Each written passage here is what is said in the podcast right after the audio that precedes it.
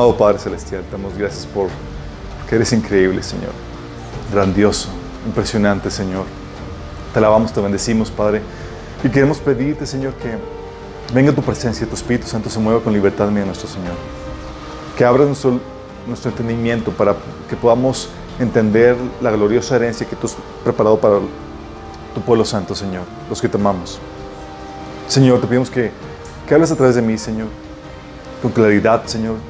Que quites cualquier estorbo espiritual que quiera venir a interferir, Señor, y estorbar el mensaje que, para que se siembren en nuestros corazones y en los corazones de las personas que nos sintonizan, Señor. Bendice a aquellos que vienen en camino, Padre. Te lo pedimos, Señor, en nombre de Jesús. Amén.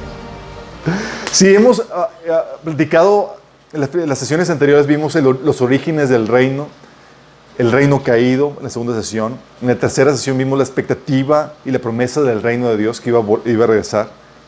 La cuarta sesión platicamos del reino se acercado.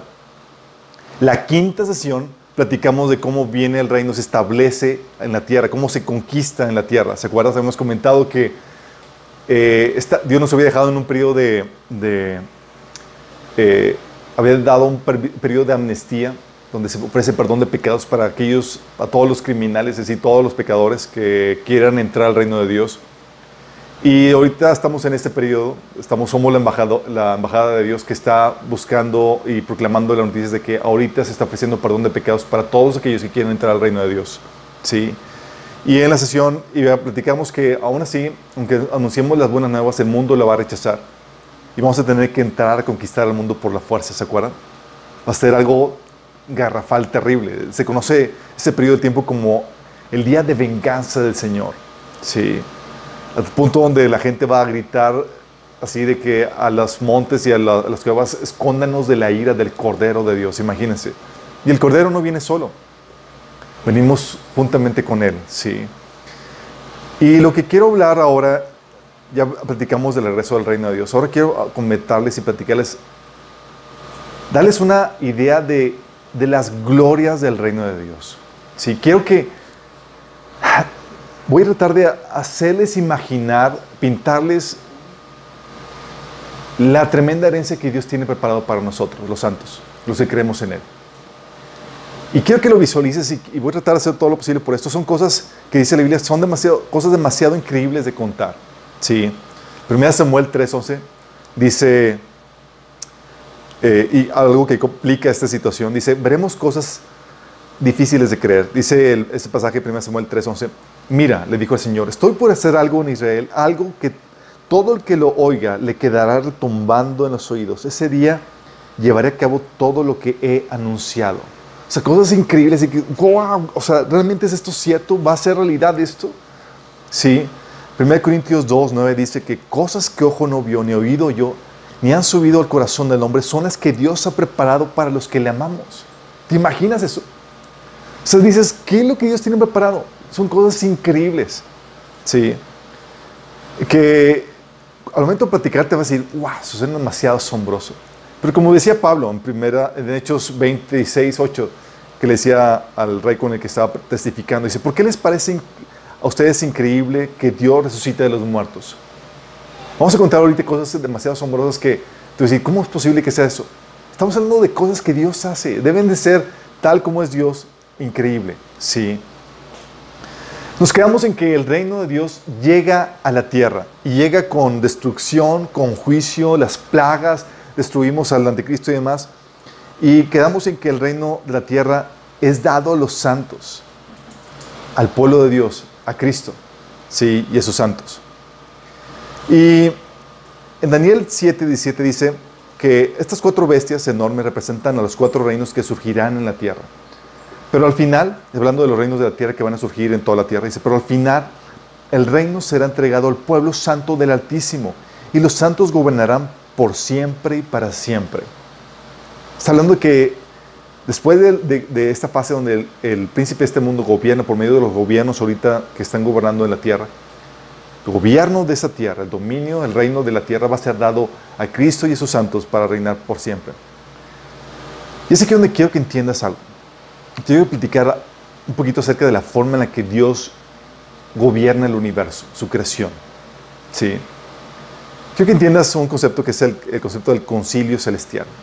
Es interesante. Porque cuando tú piensas en que Dios gobierna de su trono toda la- todo el universo, tú piensas que la mente que tú usualmente tenemos es que Dios gobierna solo desde su trono y dicta sentencia y hace todo él solo, ¿no? Pero la realidad no es así. Te ha de parecer asombroso, como a mí me pareció cuando lo escuché, que Dios gobierna por medio de un concilio celestial. O sea, tiene un concilio de ángeles, así, regidores juntamente con él, con el cual discute asuntos del reino celestial, con asuntos del, del- universo, cómo legislar aquello y aquello, eh, dicta sentencia y demás, ¿sí? De hecho, no sé si se acuerdan del, del caso de Daniel eh, de Nabucodonosor cuando le entró el periodo de locura y estaba comiendo pasto y, con los animales y demás. ¿Sí se acuerdan en Daniel capítulo 4? Eh, en este pasaje tú ves que Nabucodonosor estaba de altivo, de orgulloso, diciendo, ¿quién hizo este, este, este reino? Sino yo. Y luego dice, eh, se escucha una voz del cielo, en Daniel 4.7 dice, la sentencia, dicta sentencia, Señor, sí, eh, contra Nabucodonosor, dice, la sentencia es por decreto de los vigilantes y por dicho de los santos la resolución, para que conozcan los vivientes que el Altísimo gobierna el reino de los hombres y que a quien Él quiere lo da y constituye sobre Él al más bajo de los hombres. Fíjate, fíjate, te lo vuelvo a repetir, dice que la sentencia en contra de Nabucodonosor, donde se le pierde, donde tiene, adquiere una mentalidad de animal y, se le quita el reino, no es de Dios mismo, sino es de los vigilantes, de los santos de este concilio. Sí, fueron los que dictaron sentencia y era Dios por medio de este concilio dictando sentencia. Sí. Deuteronomio 32, 8 habla, habla acerca de este concilio, dice que, que el Altísimo asignó territorios a las naciones cuando dividió la raza humana, fijó los límites de los pueblos según el número de su corte celestial. Sí, habíamos comentado esto en las sesiones anteriores de cómo eh, asignó los príncipes y, potestades para que gestionaran las naciones. Sí. Y lo interesante caso es que, ¿sabes quién, quién es parte de este concilio? Un personaje muy interesante. Satanás. ¿Te imaginas? Satanás, de hecho, quería presidir, dirigir este concilio. En Isaías 14, del 13 al 14, dice que, pues tú decías a ti mismo, subiré al cielo para poner mi trono por encima de las estrellas de Dios. Cuando tú escuchas eso de las estrellas de Dios, está hablando no de astros celestiales, sino de los ángeles, como dice en Apocalipsis 12, 4. Tú dices, subiré al cielo por encima de los, eh, para poner mi trono por encima de los más ángeles de Dios. Voy a presidir en el monte de los dioses, muy lejos en el norte, hablando del concilio. Si cuando habla del monte de los dioses, del concilio de los dioses, está hablando del concilio. Escalaré hasta los cielos más altos y seré como el Altísimo. Él quería tener, tener, tomar control de eso, ¿te imaginas? Sí. Y lo interesante del caso es que Satanás y los ángeles que forman parte de su rebelión forman parte de este concilio. Una parte de dicha corte se, reunió, se unió a la rebelión de Satanás. Y aunque no tienen injerencia en el cielo, sí la tienen en la tierra porque el hombre les otorgó dicha autoridad cuando se rebeló contra Dios. Sí. Por eso tienes reuniones de ese concilio que son de, tiempo a tiempo. El caso cuando viene Job, ¿sí te acuerdas? Job 1, 6 al 8 dice que un día eh, vinieron a presentarse delante de Jehová los hijos de Dios, ante los cuales vino también Satanás. Reunión del concilio. Chicos, vamos a tomar, ver asuntos de, del, universo, vamos a ver qué onda con diferentes te temas a tratar, imagínate. Y dijo Jehová a Satanás, ¿de dónde vienes? Respondiendo Satanás uh, a Jehová, dijo, de rodear la tierra y andar por ella. Y Jehová dijo a Satanás, ¿no has considerado mi siervo Job, que no hay otro como él en la tierra, varón perfecto y recto, temeroso de Dios y apartado del mal? Si ¿Sí te imaginas la escena, se reúnen los ángeles, entre ellos Satanás, que era parte de los miembros del concilio. De hecho, Job 1.6 en otra versión dice, un día los miembros de la corte celestial llegaron para presentarse del, delante del Señor y el acusador Satanás vino con ellos. ¿Te, te, ¿te imaginas? Dices, órale, o sea, entre ellos está Satanás, hay una corte, se discuten temas, eh, se presentan situaciones y entre ellos, entre todos están ahí decidiendo. Dices, como que En esta, en esta reunión, la, la, el tema a tratar era, era Job. Imagínate. Sí. De hecho, eh, tú ves en, en eh, eh, otro caso donde el concilio entra en acción con, no solamente con, con Job, no solamente con Nabucodonosor, también lo ves con Acab. ¿sí?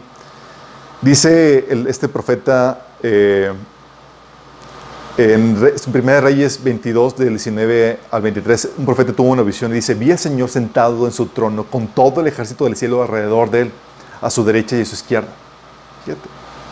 Y el Señor dijo, ¿quién seducirá acá para que ataque a Ramot de Galad y vaya a morir ahí? Y una, uno sugería una cosa y otro sugería la otra. Por último, un espíritu se adelantó, se puso delante del Señor y dijo, yo lo seduciré. ¿Por qué medios? preguntó el Señor. Y aquel espíritu respondió, saldré y será un espíritu mentiroso en la boca de todos sus profetas. Entonces el Señor ordenó, ve y hazlo así, que tendrás éxito en seducirlo. Así que ahora el Señor ha puesto un espíritu mentiroso en la boca de todos estos profetas de su majestad. El Señor ha decretado por usted la calamidad.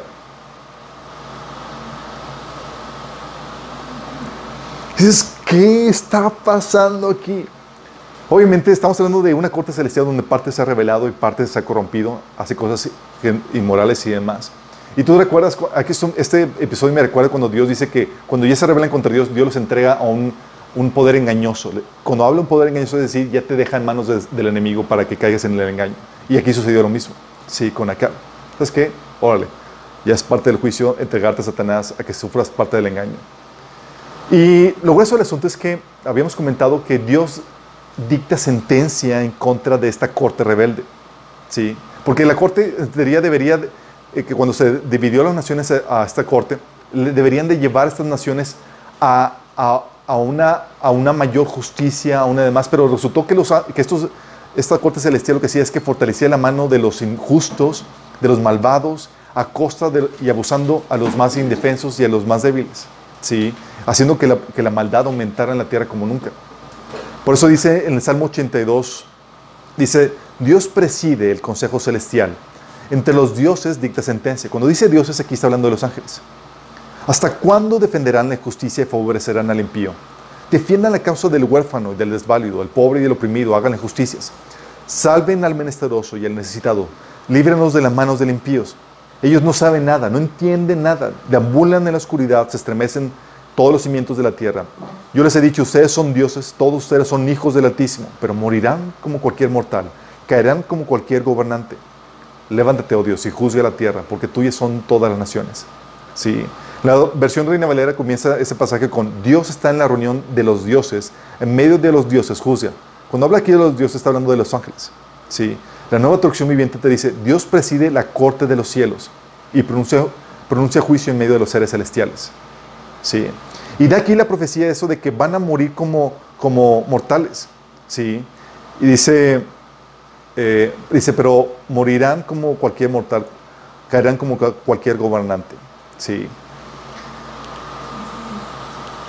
Y te, toca que cuando, te enteras que cuando, que parte de esta corte celestial, ¿sabes quién vino a dirigir esta corte celestial después de la resurrección? Jesús mismo. Es ahora quien preside la corte. De hecho, es quien intercede por nosotros en dicha corte ante Dios. ¿Se imagina? Mateo 28, 19 dice, Jesús se acercó y dijo, a sus discípulos, se me ha dado toda autoridad en el cielo y en la tierra. Hablando de que también se, dio, se le dio autoridad ahí en esa corte, ocupando el lugar, eh, presidiendo esa, misma corte. Primera Juan 2.2 dice, mis queridos hijos, les escribo estas cosas para que no pequen. Pero si alguno peca, tenemos abogado que defiende nuestro caso ante el Padre. ¿Cómo que defiende nuestro caso? ¿En nuestro caso ante quién? Ante el Padre. ¿Por qué? Porque hay un acusador. Apocalipsis 12:10 dice que Satanás es el acusador de nuestros hermanos, el cual los acusa día y noche delante de nuestro Dios. ¿Sí? De hecho, ¿se acuerdan cuando le dice Jesús a, Pedro en Lucas 22:31? Pedro, Satanás ha pedido zarandear a cada uno de ustedes como si fuera trigo. Entonces imagínate, se presentan ahí y ante la corte empiezan a discutir, Señor, quiero pedirte que, que me des a Pedro para probarlo y demás. Sí, y se presentan y, sacan tu nombre y demás y, Y hay una especie de, pues una corte celestial donde empiezan a discutir ese tipo de situaciones. ¿Te imaginas eso? Y tenemos ahí entre la corte una facción de esa corte que está en contra nuestra y quiere nuestra muerte y quiere que nos vaya mal. Pero tenemos ahí nuestro abogado que es Jesús que nos defiende ante, Dios. Qué grueso, ¿no? ¿Se hubieran imaginado esa, esa dinámica? Sí. Lo grueso de este asunto, chicos, es que el juicio contra la corte celestial rebelde no es ejecutado directamente por Dios.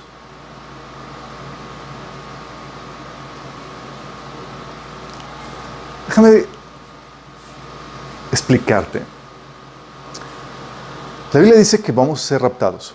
¿sí? De hecho, en la aplicación de, Apocalipsis capítulo 12, ahí comentábamos el pasaje de Apocalipsis del 1 al 12 al detalle, y comentábamos de cómo aquí el Hijo que es llevado al cielo es, no solamente está hablando del, cuerpo de Cristo, ¿sí? Eh, hay otros pasajes, que corroboran el, rapto, pero dice en este pasaje, Apocalipsis 1, 12, eh, del 1 al 5, apareció una señal, en el cielo maravilloso, una mujer vestida de sol con una luna debajo de sus pies y una corona de dos estrellas en la cabeza. Estaba encinta y gritaba por dolores y angustias del parto. Y apareció en los cielos otra señal, un enorme dragón de color rojo encendido que tenía siete cabezas y diez cuernos y una diadema en cada cabeza. Con la cola arrastró la tercera parte de, las estrellas del cielo y las arrojó sobre la tierra. Cuando la mujer estaba a punto de dar a luz, el dragón se plantó delante de ella para devorar a su hijo tan pronto como naciera. Ella dio luz a un varón que gobernará todas las naciones con puño de hierro. Pero su hijo fue arrebatado y llevado hasta Dios, que está en su trono. Aquí está hablando de la iglesia. Si somos el cuerpo de Cristo, parte de este varón. El enemigo estaba haciendo lo posible para que destruyera este, al cuerpo que naciera. ¿Saben por qué? Porque cuando llegamos al cielo, se hace un relevo o una sustitución en la corte celestial.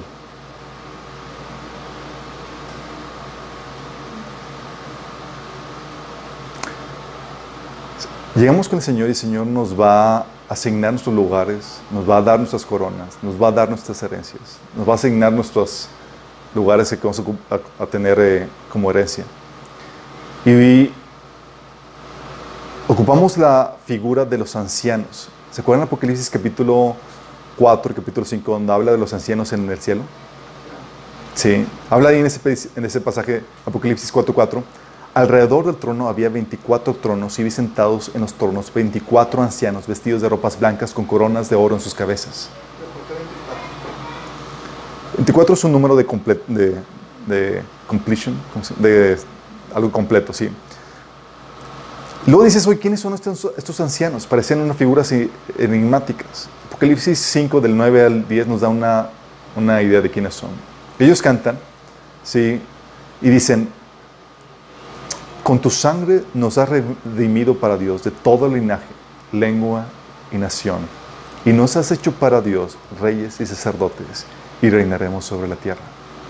Estos ancianos que se sientan en tronos, que usan vestiduras blancas, que usan coronas de, oro, que entonan el canto de los redimidos, que son llamados reyes y sacerdotes, son la iglesia. Porque nosotros se nos prometen sentarnos en tronos, se nos prometen vestiduras blancas, coronas de oro, eh, ¿y quién más puede cantar el canto de los redimidos sino, lo, sino su, iglesia? Sí. Los ancianos, de hecho, es la figura de, los líderes de la iglesia. Así es como se llamaba a los presbíteros o a los líderes de la iglesia en el Nuevo Testamento. Sí. Y representan a toda la iglesia. ¿Estás entendiendo lo que sucede? Se nos da un lugar en la corte celestial. Y así como Dios, así nosotros juntamente con Dios vamos a convertirnos en los que regimos el universo. Cuando Jesús dice que toda autoridad se me ha dado en el cielo y en la tierra, no solamente se le ha dado a Jesús, se nos ha dado a todos nosotros. Entonces, ¿qué pasa? Después de recibir la autoridad, se convoca otra sesión de la corte. Y esta tenemos un invitado especial. Mejor dicho, invitados especiales. ¿Sabes quién les toca ser juzgados ahora?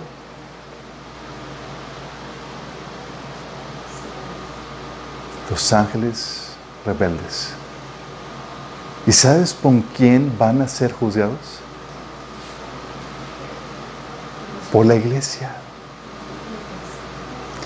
Pablo, en 1 Corintios 6, de 2 a 3, dice, ¿acaso no saben que los creyentes juzgarán al mundo? Y si ustedes han de juzgar al mundo, ¿cómo no han de ser capaces de juzgar cosas insignificantes? ¿No saben que aún a los ángeles los juzgaremos? ¿Cuánto más los asuntos de esta vida? Yo le pregunté al Señor, ok, Señor, ¿en qué parte de la trama celestial vamos a juzgar a los ángeles? Yo nomás no lograba encajar, ¿no? Que, oh my goodness. En este punto, el enemigo que, nada más, el enemigo que nos acusaba, ahora va a ser el acusado y la persona que, el ser juntamente con los ángeles, la, facción de la corte celestial que se reveló con Satanás, van a estar ahí en el centro para ser juzgados por la iglesia, por aquellos a quienes Satanás acusaba. Quiero que entiendas esto. La humillación de Satanás va más allá de su derrota en la cruz. No solamente es humillado en la tierra, cuando Jesús lo derrotó en la cruz, sino también en el cielo. Los que antes eran sus esclavos se van a convertir en sus jueces. ¿Estás consciente de eso?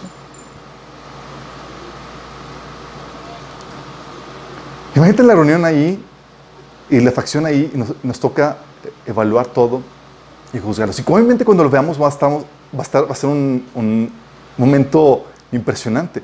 Aquí aplica lo de Isaías 14, del 6 al 19, que dice, hablando de Satanás y sus ángeles, dice, los que te ven te clavan la mirada y reflexionan en cuanto a tu destino. Y este es el que sacudía la tierra y hacía temblar los reinos el que dejaba al mundo hecho un desierto, el que arrasaba sus ciudades y nunca dejaba libres sus presos. Todos los reyes de las naciones reposan con honor, cada uno en su morada, pero a ti el sepulcro te ha vomitado como un vástago repugnante. ¿Te imaginas? Dictamos sentencia, el veredicto es que los expulsamos de la corte celestial y definitivamente del cielo. Y entonces en Apocalipsis 12, del 10 al 2, dice, entonces oí una gran voz del cielo que decía, ahora ha venido la salvación, el poder y el reino de nuestro Dios y la autoridad de su Cristo, porque ha sido lanzado fuera el acusador de nuestros hermanos, que los acusaba delante de nuestro Dios día y noche. Y ellos le han vencido por medio de la sangre del cordero y de la palabra de testimonio de ellos, y menospreciaron sus vidas hasta la muerte. Por lo cual, alegraos cielos y los que moráis en ellos. ¿Y el enemigo qué crees?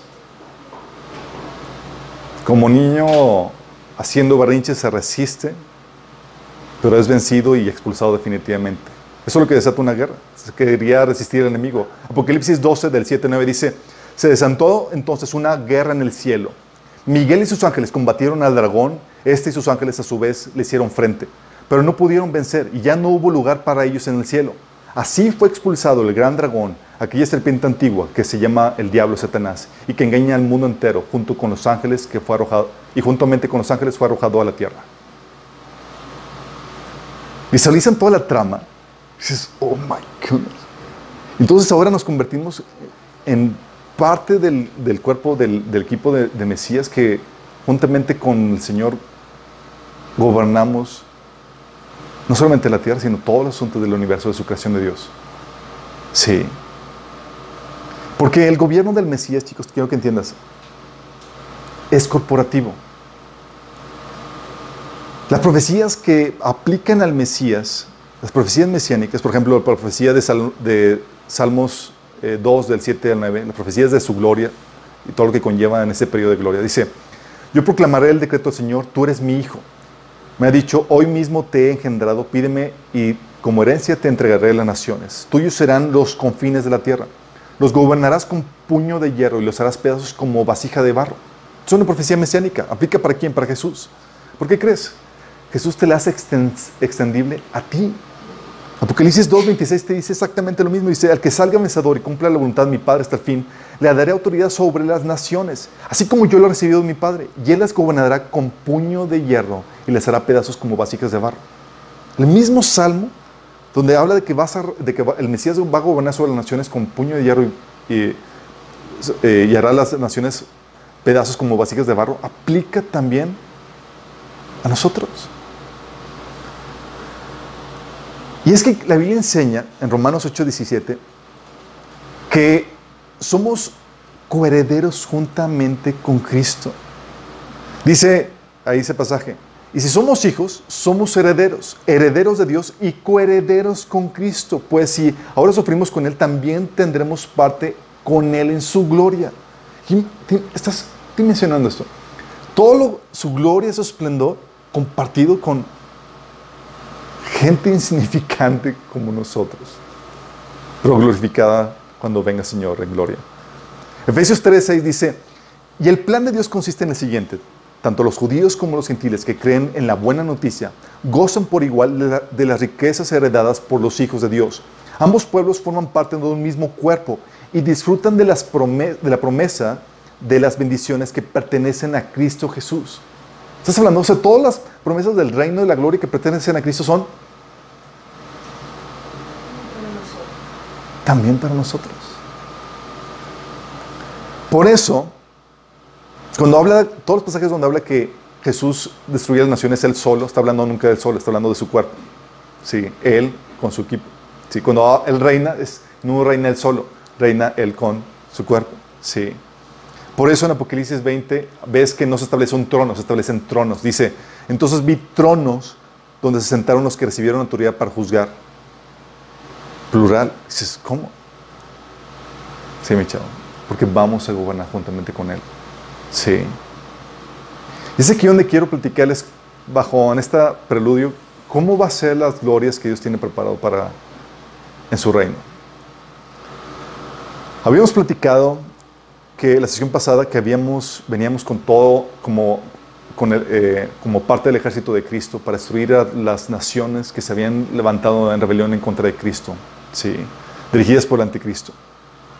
Y arrasamos la tierra y dejamos la tierra como un gran monte baldío. Entre las plagas y demás, destruimos eso. Y la Biblia habla de que va a quedar muy poca gente después de la devastación. Isaías 24.1 dice, es lo mismo en toda la tierra, solo queda un remanente como las aceitunas sueltas y que quedan en el olivo, las pocas uvas que quedan en la vida después de la cosecha. O sea, queda, dice la Biblia en otro pasaje, que queda más poca gente que el oro de Afir, oro fino de Afir. o sea, no sé cuánto, ni sé, ni sé qué tipo de oro suena, pero suena así que va a quedar una nada. Sí. Con nuestra llegada a la tierra y la destrucción del falso Cristo y sus ejércitos, Satanás y los ángeles son encarcelados por mil años, dice la Biblia.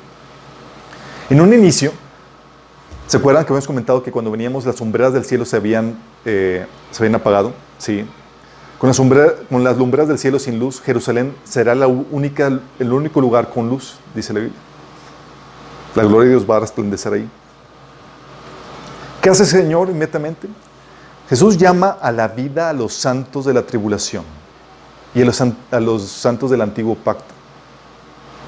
¿Se acuerdan que dice Juan que llegará un día donde los muertos escucharán su voz y ellos resucitarán? Entonces imagínense, llega Jesús, establecemos y acabamos esto, de repente se escucha la voz de Jesús como trueno, llamándolos a la vida. Y llamándolos a la vida. Pero eso es al final de la tribulación. Eso es al final, al comienzo del milenio final de la tribulación. Y resucitan.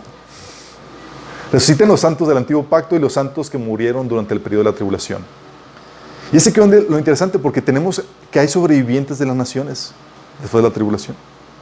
¿Y qué sucede? Es que van a habitar los inmortales, los que resucitaron, nosotros, juntamente con los santos que resucitaron, con los mortales, es decir, los sobrevivientes de las naciones. Nosotros no nos vamos a poder casar, somos ya seres angelica, angelicalizados. Angelicalizados. exactamente. Angelicalizados. Vamos a ser seres angelicalizados. Pero los, los, sobrevivientes de la tierra, todos ellos todavía van a ser mortales y, nosotros ya somos hijos de la, de la resurrección. No dice Jesús que no nos casaremos ni nos daremos en casamiento. Pero ellos sí se van a casar. Sí. Se van a reproducir. ¿Y hace el Señor? Resucita y luego comienza juntamente con esta resurrección la restauración de toda la tierra. La tierra quedó horrible. Sí. Pero comienza Jesús a restaurar eso. Dice la Biblia que de Jerusalén se van a restablecer, eh, donde se va a establecer, se va a construir el, templo de- del reino milenial, van a fluir dos ríos que darán vida a toda la región. Uno va a fluir rumbo al mar muerto y el otro hacia el Mediterráneo. Habrá otros ríos que se van a desatar en otros montes y en otras colinas, ¿sí? enverdeciendo y restaurando las zonas desérticas y áridas. ¿sí? Egipto y Edom, algunas zonas, algunas partes de, de- de la tierra van a quedar, eh, se convertirán en desierto y en tierra baldía por levantarse en contra de Israel como juicio. ¿sí? Dios también restaura los astros, le vuelve a reconectar a y vuelve a prender, pero no mejor que antes. Dice la Biblia en Isaías 30, 26, que la luna será tan resplandeciente como el sol. Y el sol brillará siete veces más. ¿Se imaginan? Va a ser más calor. No, brillar, no, hacer, no aumentar el calor. Sí, no, Solamente el brillo, no nos confundamos y no nos dicherramos. Sí. La longevidad de la gente va a aumentar también en gran manera. ¿Se acuerdan cómo la gente era la gente antes del diluvio? Bueno, Dios vuelve a restablecer las condiciones prediluvianas. Sí, Y eso dura hasta el final del milenio. así es, va a durar hasta durante mil años. Isaías 65 del 20 al 22 dice esto, que los bebés ya no morirán de pocos días de haber nacido, ni los adultos morirán antes de haber tenido una vida plena.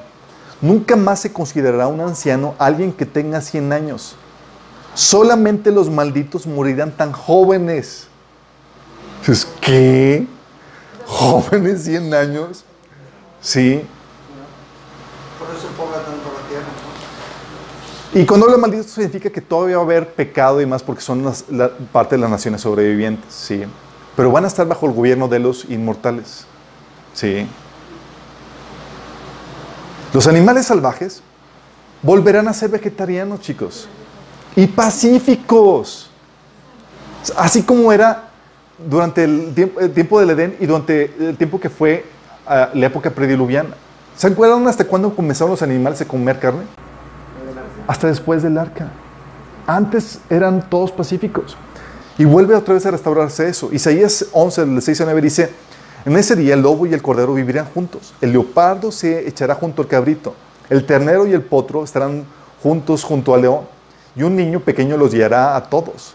La vaca pastoreará cerca del oso y el, el cachorro y el ternero se, se echarán juntos. Y el león comerá heno como las vacas.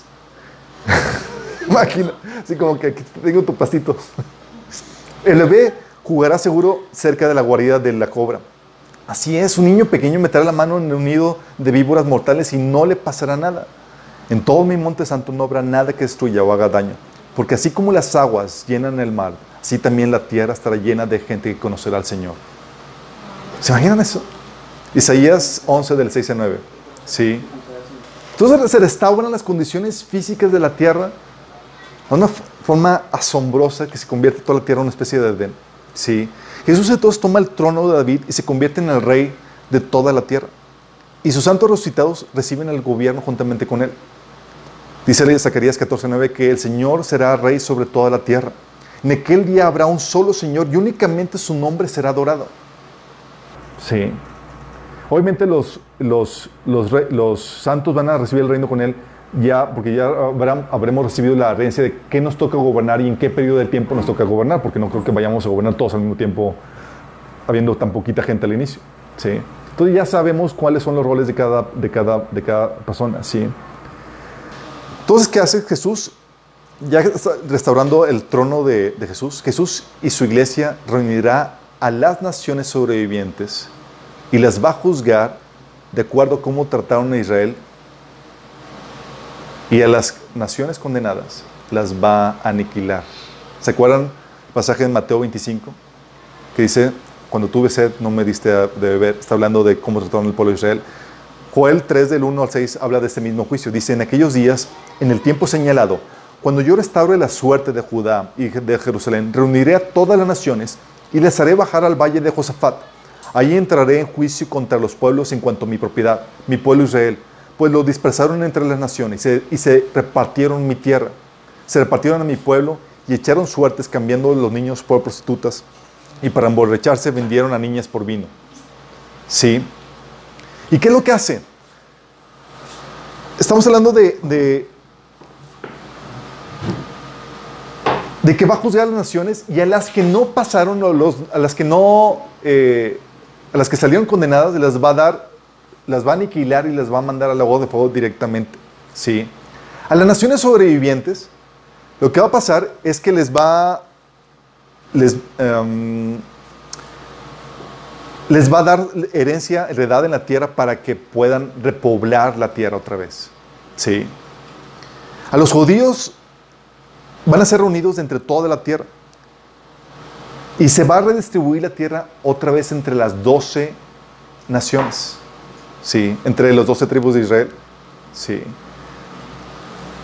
La gente y los animales sobrevivientes entonces se van a multiplicar en gran manera. Y cuando digo en gran manera, o sea, los conejos se les van a quedar cortos.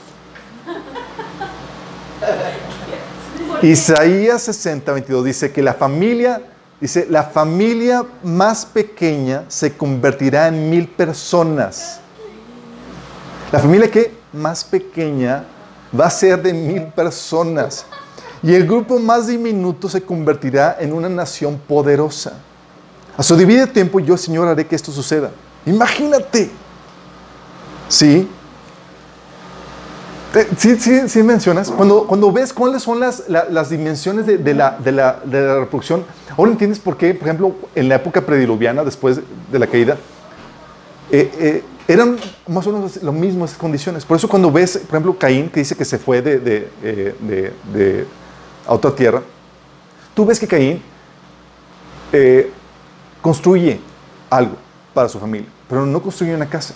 Dice, oye, pues por su casita, para su esposita y sus hijitos, sus, sí, Panchito, Lupita y, y Petrita, ¿no? Pero no, ¿sabes qué construye? Construye una ciudad para su familia.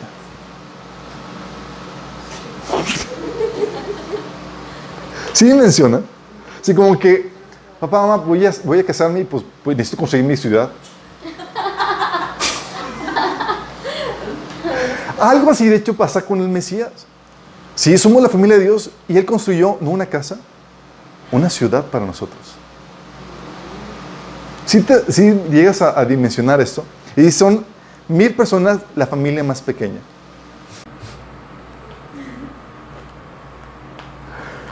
Entonces se vuelve a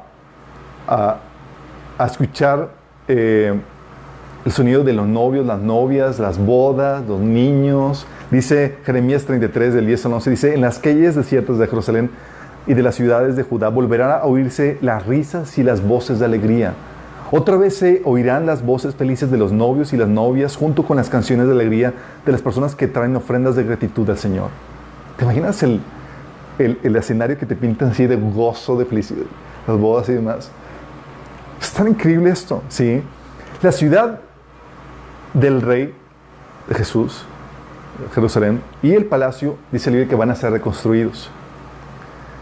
Y va a haber niños jugando por donde sea, chicos. Si algo va a abundar, van a ser niños, sí. Dice la Biblia que los niños, en Zacarías 8:5 dice que los niños y las niñas volverán a jugar en las calles de la ciudad. Sí. Isaías 11:5 va a ser, habla de que va a ser tan, tan segura que, como ya hemos leído, un niño meterá la mano en el nido de, de víboras mortales y no le pasará nada. Así como que. Sí, no, solamente los de la, de la vieja guardia se van, a, asustar, como que, ay, no. Ah, ya, ya no muerden, ¿verdad? Sí. ¿Qué va a pasar? También, ya que se restaura el reino, el, palacio y la ciudad del rey, lo que sucede es que va, vamos a comenzar con una gran celebración. Se celebra el banquete del reino. Isaías, varios pasajes hablan acerca de eso, pero uno de ellos es Isaías 25 del 6 y 9, dice que en Jerusalén el Señor de los ejércitos celestiales prepara un maravilloso banquete para toda la gente del mundo. Pues obviamente estamos comenzando, digo, puedes entender que son tan pocos los habitantes que habían quedado que puedes invitar a todos para el banquete. Sí. Será un banquete delicioso con vino añejo y carne de, la de primera calidad. Ahí se- Él quitará la nube de tristeza y la sombra de muerte que cubre la tierra. Él devorará la muerte para siempre. El Señor soberano sacará todas las lágrimas y quitará para siempre los insultos y las burlas contra su tierra y su pueblo. El Señor ha hablado. En aquel día la gente proclamará, este es nuestro Dios y confiaremos en Él y Él nos salvó. Este es el Señor en quien confiamos, alegrémonos en la salvación que nos trae. ¿Te imaginas en este banquete del reino? Vas a encontrarte a Abraham, Moisés, los personajes, Pablo y demás, y todos ahí compartiendo. Se dice que no todos van a compartir parte de ese reino, solamente los que van a gobernar. Sí. Que va a haber miembros de la iglesia que van a ser solamente invitados a, a, a entrar al reino, pero no a gobernar, porque no se abocaron a hacer las obras que ellos tenían preparados para ellos. Pero imagínate, tener parte de eso. ¿sí? Compartir la mesa con los grandes. Jerusalén entonces se convierte en la capital del reino mesiánico y gobierna conjuntamente con sus santos, con su pueblo, con la iglesia, sobre todas las naciones con vara de hierro. Sí, es decir, cuando habla de vara de hierro está hablando de mano dura. Jeremías 3, 17 dice que en aquel día Jerusalén será conocida como el trono del Señor. Todas las naciones acudirán a Jerusalén para honrar al Señor. Y aquí es entonces cuando eh, se cumple la palabra de que, eh, que la promesa que Jesús le dijo a los discípulos en Lucas 22, del 28 al 30, que los discípulos van a, los 12 discípulos van a gobernar a las 12 tribus de Israel. O sea, ese, ese lote ya está distribuido, chicos. Ya sabemos que le toca a cada discípulo. Sí. A ti y a mí todavía no sabemos que nos va a tocar. Sí. Pero ellos ya, entonces dice que van a compartir la mesa juntamente con el Mesías en, en su reino. Y también nosotros. Sí, nos toca a las demás naciones. Pero solo si, cum- si cumplimos nuestro propósito. Solamente, el reino va a estar determinado de acuerdo a tu, la, la dimensión de tu reino, la- eh, porque va a haber de reyes a reyes. ¿sí? Va a haber jerarquías. Tal vez tú te toca dar cuentas no directamente al, al Mesías, sino también puede ser alguno de los, de los del top rank. ¿sí? Con Estados Unidos me. Con, con Estados. Sí. Entonces imagínate en las juntas de trabajo y demás, el Señor va a escoger a sus, ¿cómo? a sus columnas que le llaman, que son de su templo, que son los líderes de, de- de- de- dentro de su reino. Sí. Entonces los, los, los miembros de su reino van a estar ahí compartiendo, gobernando las naciones. Va a haber muchas cosas que discutir, que arreglar. Sí. Entonces se construye, todos los santos vamos a estar ahí, eh, vamos a estar gobernando en, en- en eso. Obviamente vamos a ser inmortales y vamos a tener capacidades especiales. Sí, al igual que Jesús, aparecemos en un lugar sin que nos toquen, sin tocar la puerta de meter. ¿Qué onda, chicos? eh? se reconstruye la ciudad, el el- la ciudad del palacio, pero también se construye el último templo. Se construye un templo y se restablecen y se establecen sacrificios. Sacrificios, pero son sacrificios conmemorativos a lo que Jesús hizo por nosotros. Sí. Antes los sacrificios eran sacrificios proféticos que apuntaban a la venida de Jesús. Los sacrificios que se hacen después de la venida de Jesús van a ser sacrificios conmemorativos por lo que Jesús hizo por nosotros. Ese templo un cuarto. Sí, un cuarto. El tercer templo es el, templo del anticristo que el anticristo de- eh, profana. El cuarto templo es el templo milenial, del cual se habla en Ezequiel del 40 al 44. Cuatro capítulos que hablan acerca de eso. De hecho, dice Isaías 2, del 2 al 4, en los últimos días el monte de la casa del Señor será el más alto de todos, el lugar más importante de toda la tierra. Se levantará por encima de las demás colinas y gente del mundo entero vendrá ahí para adorar. Vendrá gente de muchas naciones y dirán, vengan, subamos al monte del Señor, a la casa del Dios de Jacob. Ahí Él nos enseñará sus caminos y andaremos en sus sendas. ¿Sí? Toda la tierra, chicos, va a empezar a guardar el sábado y las festividades judías. Pero al final de cuentas, quien gobierna es un gobierno judío. Sí. Los que rehúsen a venir a adorar a Dios, a haber naciones como que no, este año no queremos ir, ah, no quieren ir, van a ser castigados. Zacarías 14, del 16 al 19, dice, toda nación que se niegue a ir a Jerusalén para adorar al rey, el Señor de los ejércitos celestiales no les enviará lluvia. Ahora que sequía, próximo año, prepárate. ¿Te imaginas? El gobierno que se va a manifestar, chicos, va a ser un gobierno de justicia expedita. Nada de burocracias, nosotros vamos a tener la autoridad y el mando para dictar sentencia rápida y expedita. Y la sabiduría con que vamos a gobernar va a ser una sabiduría sobrenatural. Dice Isaías 11 del 1 al 5, hablando del Mesías, pero cuando habla aquí del Mesías está hablando juntamente de su iglesia. Él se deleitará en obedecer al Señor, no juzgará por las apariencias ni tomará decisiones basadas en rumores. Hará justicia a los pobres y tomará decisiones imparciales con, las que, con, la que, con los que son explotados. La tierra temblará con la fuerza de su palabra y bastará un soplo de su boca para destruir a los malvados. Llenará la justicia como, llevará la justicia como cinturón y la verdad como ropa interior. Va a haber pobreza también, entonces. Va a haber diferentes clases sociales, va a haber pobres y va a haber ricos. En esta fase, acuérdense que todavía no, se manifiesta el, gobierno de Dios en el sentido de que los santos son los que están gobernando la tierra. Sí. Ahora tenemos el control, pero ver como en- entre los mortales, entre las naciones sobre- sobrevivientes, va a haber maldad, va a haber injusticias, va, pero nosotros vamos a aminorar todas esas cuestiones, vamos a traer justicia, vamos a castigar al malvado y vamos a destruir a los que se le rebelen. Sí. Entonces, partiendo de Jerusalén, se va a establecer y vamos a lograr establecer una paz mundial. Isaías 2 del 12 al 4 dice que el Señor mediará entre naciones y resolverá conflictos internacionales. Ellos forjarán sus espadas en rejas de arado y sus lanzas en herramientas para podar. No peleará nación contra nación, ni seguirán entrenándose para la batalla. Imagínate, ¿te imaginas ese, ese periodo? Israel entonces no volverá a ser oprimida ni dominada por otras naciones, al contrario, será la más espléndida de las naciones con en riqueza y en honra. Jerusalén, dice Joel 3:17, será santa para siempre y los ejércitos extranjeros nunca más volverán a conquistarla. De hecho, toda Jerusalén va a ser consagrada. Ya sabes que para, para hacer los, los rituales del templo tenías que tener cierta consagración y no podías tocar ciertas cosas y demás. Bueno, todos los instrumentos y todas las cosas de la ciudad va a ser consagrado. Cualquier cosa que se utilice ahí va a poder ser utilizado en, las- en los rituales del templo.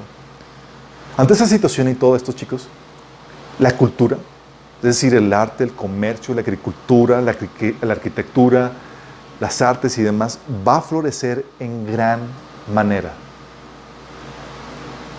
Vamos a encontrarnos con un periodo del tiempo donde en la historia de la humanidad que nunca se ha visto en toda la historia. Sí. Así de, de glorioso va a ser. Imagínate las, las ciudades que se van a construir, la, gloriosa, la gloria que van a tener, las artes, la, eh, pues además imagínate, los, los animales van a ser todos buenos y van a ser, la longevidad de las personas va a ser enorme, las frutas, imagínate, ¿te acuerdas cuando fueron los espías a recoger las, las, las muestras de la tierra prometida? Bueno, todo va a ser así en la tierra. Sí, dimensiones de frutas exóticas, comidas, y dices, wow. De hecho, va a haber naciones que, ante la gloria y el esplendor que va a haber, sí, van a querer hacer del hebreo su idioma oficial, dice la Biblia. Sí. Los judíos se van a poner de moda. Dicho, dice la Biblia que, van a, que otras naciones van a agarrar a un judío de la, de la manga y decir, hemos escuchado que el Señor está contigo. Llévanos cont- contigo para adorar al Señor. Imagínate. ¿Qué va a pasar? Las naciones enteras van a traer sus riquezas a Jerusalén como ofrenda al rey. Sí. Pago de impuestos voluntarios, chicos. Van a traer así lo mejor de lo mejor como ofrenda, así tratando de, de complacer. A ver quién complace más al rey de reyes. A ver quién gana más su, su, su favor, su gracia. ¿sí? Eh, los pueblos que se rehúsen a someter al reino, ¿saben qué va a pasar con ellos? Porque va a haber. Oye, que eso hay una ciudad rebelde en tal parte. Así como que, Javier, te vamos a mandar para que vayas a poner orden ahí, por favor. Van a ser exterminados. Dice Jeremías 12 del 15 al 17. La nación que rehusó obedecerme será arrancada de raíz y destruida. Yo el Señor he hablado.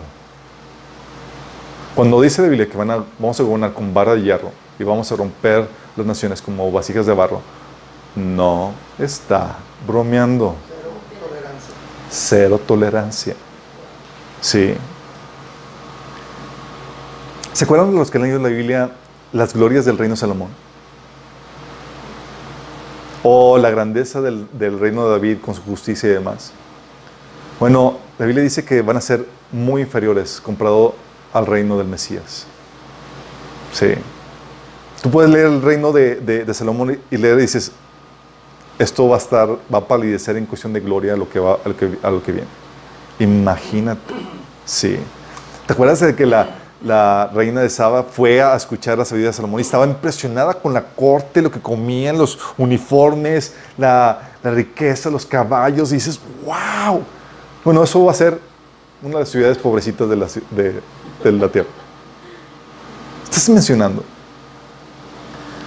La tierra entonces, chicos, se logra convertir en una colonia del cielo. Tal como Dios quería. Y cuando todo parecía maravilloso, sucede la última rebelión. Ay, sucede la última rebelión. Dice Apocalipsis 20 del 7 al 9. Cuando se cumplen los mil años, Satanás será liberado de su prisión. Saldrá para engañar a las naciones, llamadas Gog y Magog, por todos los extremos de la tierra. Lo reunirá por toda, a todas para la batalla. Un poderoso ejército tan incalculable como la arena de la orilla del mar. Y los vi como subían por toda la anchura de la tierra y rodeaban al pueblo de Dios y a la ciudad amada. La última rebelión, chicos. O sea, teníamos, estábamos, eh, eh, lo acabo de leer, eh, Apocalipsis 20, del 7 al 9. Estamos hablando hacia el final del milenio. El, Satanás es soltado y para probar las naciones y engaña a las naciones. ¿sí? Y se revela en contra del, gobierno del Mesías y de sus santos. Y se rebelan. Se rebelan. Entonces rodean la santa ciudad, la capital del gobierno mundial, con su, un poderoso ejército. Y en eso Dios derrama fuego del cielo y rebelión aplacada. Sí. Acto seguido, Satanás y sus ángeles son arrojados ya definitivamente al agua de fuego. Ya no lo requerimos. Sí. Y aparte ya habíamos dictado sentencia cuando, los juzgamos en la corte celestial. Sí. Jesús entonces toma su lugar en el, gran trono blanco y lo que hace es que llama a todos los muertos. Sus voz retuenda en toda la tierra y llama a todos los muertos. Y eh, sucede la segunda resurrección. La su- resurrección de los impíos y la de los muertos eh, durante el reino milenial. Porque gente murió ahí. Y todos los muertos resucitados en esta segunda resurrección son juzgados según sus obras. Y los que no tenían su nombre escrito en el libro de la vida son lanzados, lanzados al lago de fuego. Entonces los primeros cielos y la tierra desaparecen. Sí, son lanzados a un... No sé si se convierte la tierra en un enorme lago de fuego donde es lanzado el, el Hades y el... eh, el Hades y, eh, juntamente con todos los muertos. Pero el chiste es que la tierra se es consumada, consumada por fuego. ¿Y entonces qué sucede? Bueno, cambiamos de casa. Nos toca estrenar tierra, chicos. Nos mudamos a una nueva tierra. Sí, y a un nuevo cielo. Dice la Biblia que en esta nueva tierra es entonces cuando baja del cielo la ciudad celestial, la nueva Jerusalén, para instalarse en esta nueva tierra. Sí, al parecer va a tener así como que cohetes de propulsión para instalar. Sí, no sé cómo vaya a ser, tú puedes usar tu imaginación. Sí. Es una gloriosa, una ciudad, esa ciudad va a ser la, la capital de esta nueva tierra, ¿sí? Eh, donde se va a gobernar toda esta nueva tierra. Va a resplandecer la gloria de Dios y va a brillar como una piedra preciosa. No sé, eh, usa tu imaginación, puede ser como la, tal vez como que, eh, puedes imaginarte como la ciudad de Torre y de esas así hermosas y cosas por el estilo. Sí, va a ser algo celestial. La ciudad dice la Biblia que es de oro puro, semejante a, a cristal pulido. Un río sale de- del trono de la ciudad y atraviesa la ciudad y a lo largo del río están sembrados árboles, los árboles de la vida. Sí. Es una ciudad cuadrada. Eh, que medía lo mismo de ancho que, que de largo. Eh, la muralla, la muralla de la, ci- de la- va a haber una muralla que rodea la ciudad y es alta y ancha. La muralla está hecha de, jas- de- de jaspe. ¿sí? Eh, tiene tres puertas de cada lado, lado de la muralla. ¿sí? Las puertas son vigiladas por 12 ángeles. Y las 12 puertas son hechas de, de perlas. Imagínate las cada puerta hecha de una sola perla. Sí. Está impresionante. La calle principal es de oro puro, tan cristalino como el vino. Que nada más la principal. Sí. La muralla de la ciudad está, está fun- fundada sobre 12 piedras, las cuales llevan escritos los nombres de los dos apóstoles del Cordero. Sobre, el tuyo no, nada más del Cordero. Ya está, Pato. Va a medir, chicos, 4.9 millones de kilómetros cuadrados. México mide eh, casi 2 millones de kilómetros cuadrados. Eh, haz cuenta que si metes el, mapa de México en un cuadrado, haz de cuenta que es la, ciudad de, la Nueva Jerusalén. ¿sí? Obviamente hay huecos que, que- pero abarcando todo. Si hace que quepa México en un cuadrado, de cuenta que estás hablando de las dimensiones de la ciudad. Sí. La ciudad. O sea, toda una nación como si fuera una ciudad, imagínate. Pues sí, hay que meter a un montón de gente. Eh, en esta ciudad, chicos, Dios el Padre es el que vive ahí y vive con el ser humano. Va a vivir ahí. Y con esto se consume el plan de Dios. Dice la Biblia que vamos a ver a Dios cara a cara. ¿Qué hace Jesús? En- recibe al Padre Celestial que llega a la, a la ciudad y Jesús entrega el reino al Padre. Ahora sí, Señor, tú eres el que gobiernas. Dice 1 Corintios 15, 28, que cuando todo sea sometido, entonces el Hijo mismo se someterá a aquel que lo sometió todo, para que Dios sea todo en todos. Sí, ahora sí, Señor, ahora Él es el que gobierna. Aquí se cumple todo el plan, chicos. Ya no habrá más tristeza, ni muerte, ni llanto, ni dolor. Porque durante el reino milenial todavía había tristeza, había muerte, había dolor. Sí. Todas las cosas que antes eran ya no van a existir. Sí. Dios nos va a consolar. No habrá templo en la Nueva Jerusalén. Sí. Ahí va a estar el río del agua de vida y el árbol de vida, como les había comentado. No habrá sol ni luna en la nueva tierra. No va a haber noche. ¿Para qué quieres dormir cuando tenemos mucho que hacer?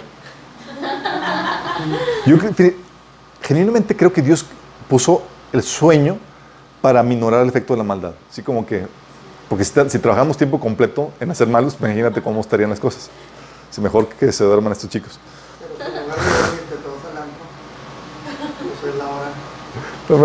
No puedes pasar sin dormir, tienes que dormir a fuerza.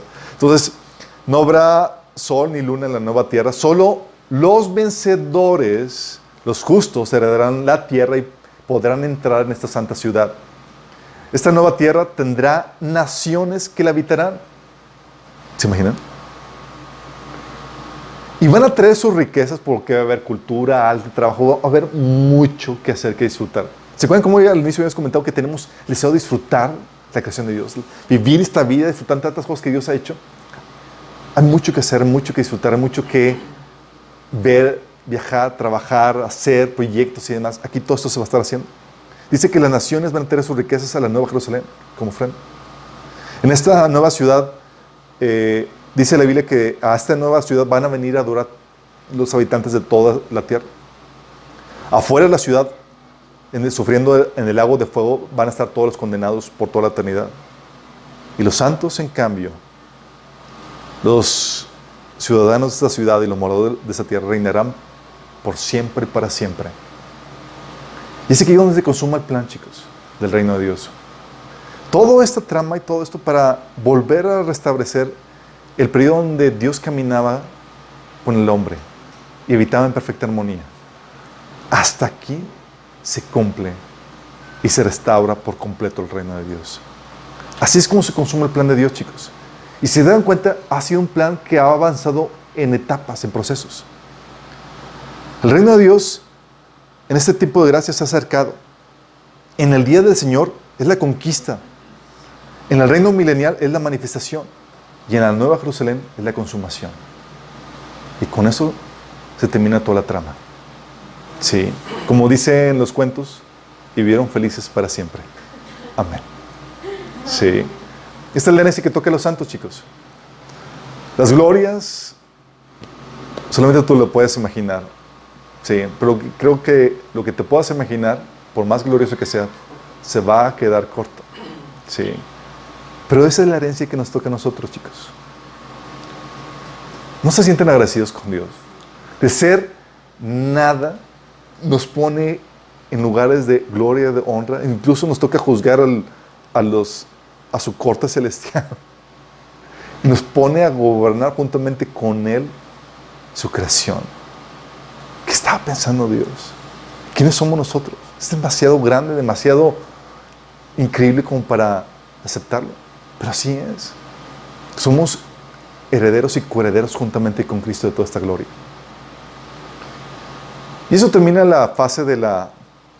Con eso puedo- quiero que te des una idea de la gloria que el Señor tiene preparado pa- en lo siguiente, en este ya por cumplirse. La siguiente sesión, vamos a platicar de... Todo esto, chicos, era introducción para ver las siguientes sesiones, cómo se vive el reino en ese tiempo. Pero necesitamos necesitaba que entendieras la trama, porque lo que vivimos y lo que hacemos aquí es dentro de esta trama de redención. Sí. Si saber, oye, ¿cómo, qué- cómo- cómo encuentro mi propósito en el reino ahorita y cómo se vive y toda la cosa? Tienes que entenderlo a la luz de toda la agenda de Dios. Si no, algo va a salir mal. Y es lo que vamos a platicar la próxima ocasión. Sí. Vamos a platicar de cómo el reino de Dios, la concepción del reino, la iglesia lo partió. Sí, de los primeros siglos de la iglesia. Pero quiero, no quiero pasar de, de- de alto la invitación de las personas que nos están sintonizando, los que están viendo, que si tú no has, si tú quieres ser partícipe y ser coheredero juntamente con Cristo de todas estas glorias que el Señor tiene preparado para los suyos, tú puedes, es gratis. Dícele Jesús que el que tenga sed, ven y yo le daré de beber gratuitamente, sí, del agua de la vida. Y tú puedes recibir eso.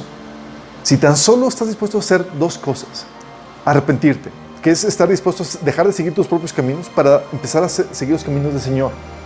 No ser buena persona, porque tu concepción de buena persona está mal. Es empezar a seguir los caminos de Dios. Cambiar tus paradigmas en cuanto a lo que es bueno y es malo, para adaptarlos desde Dios.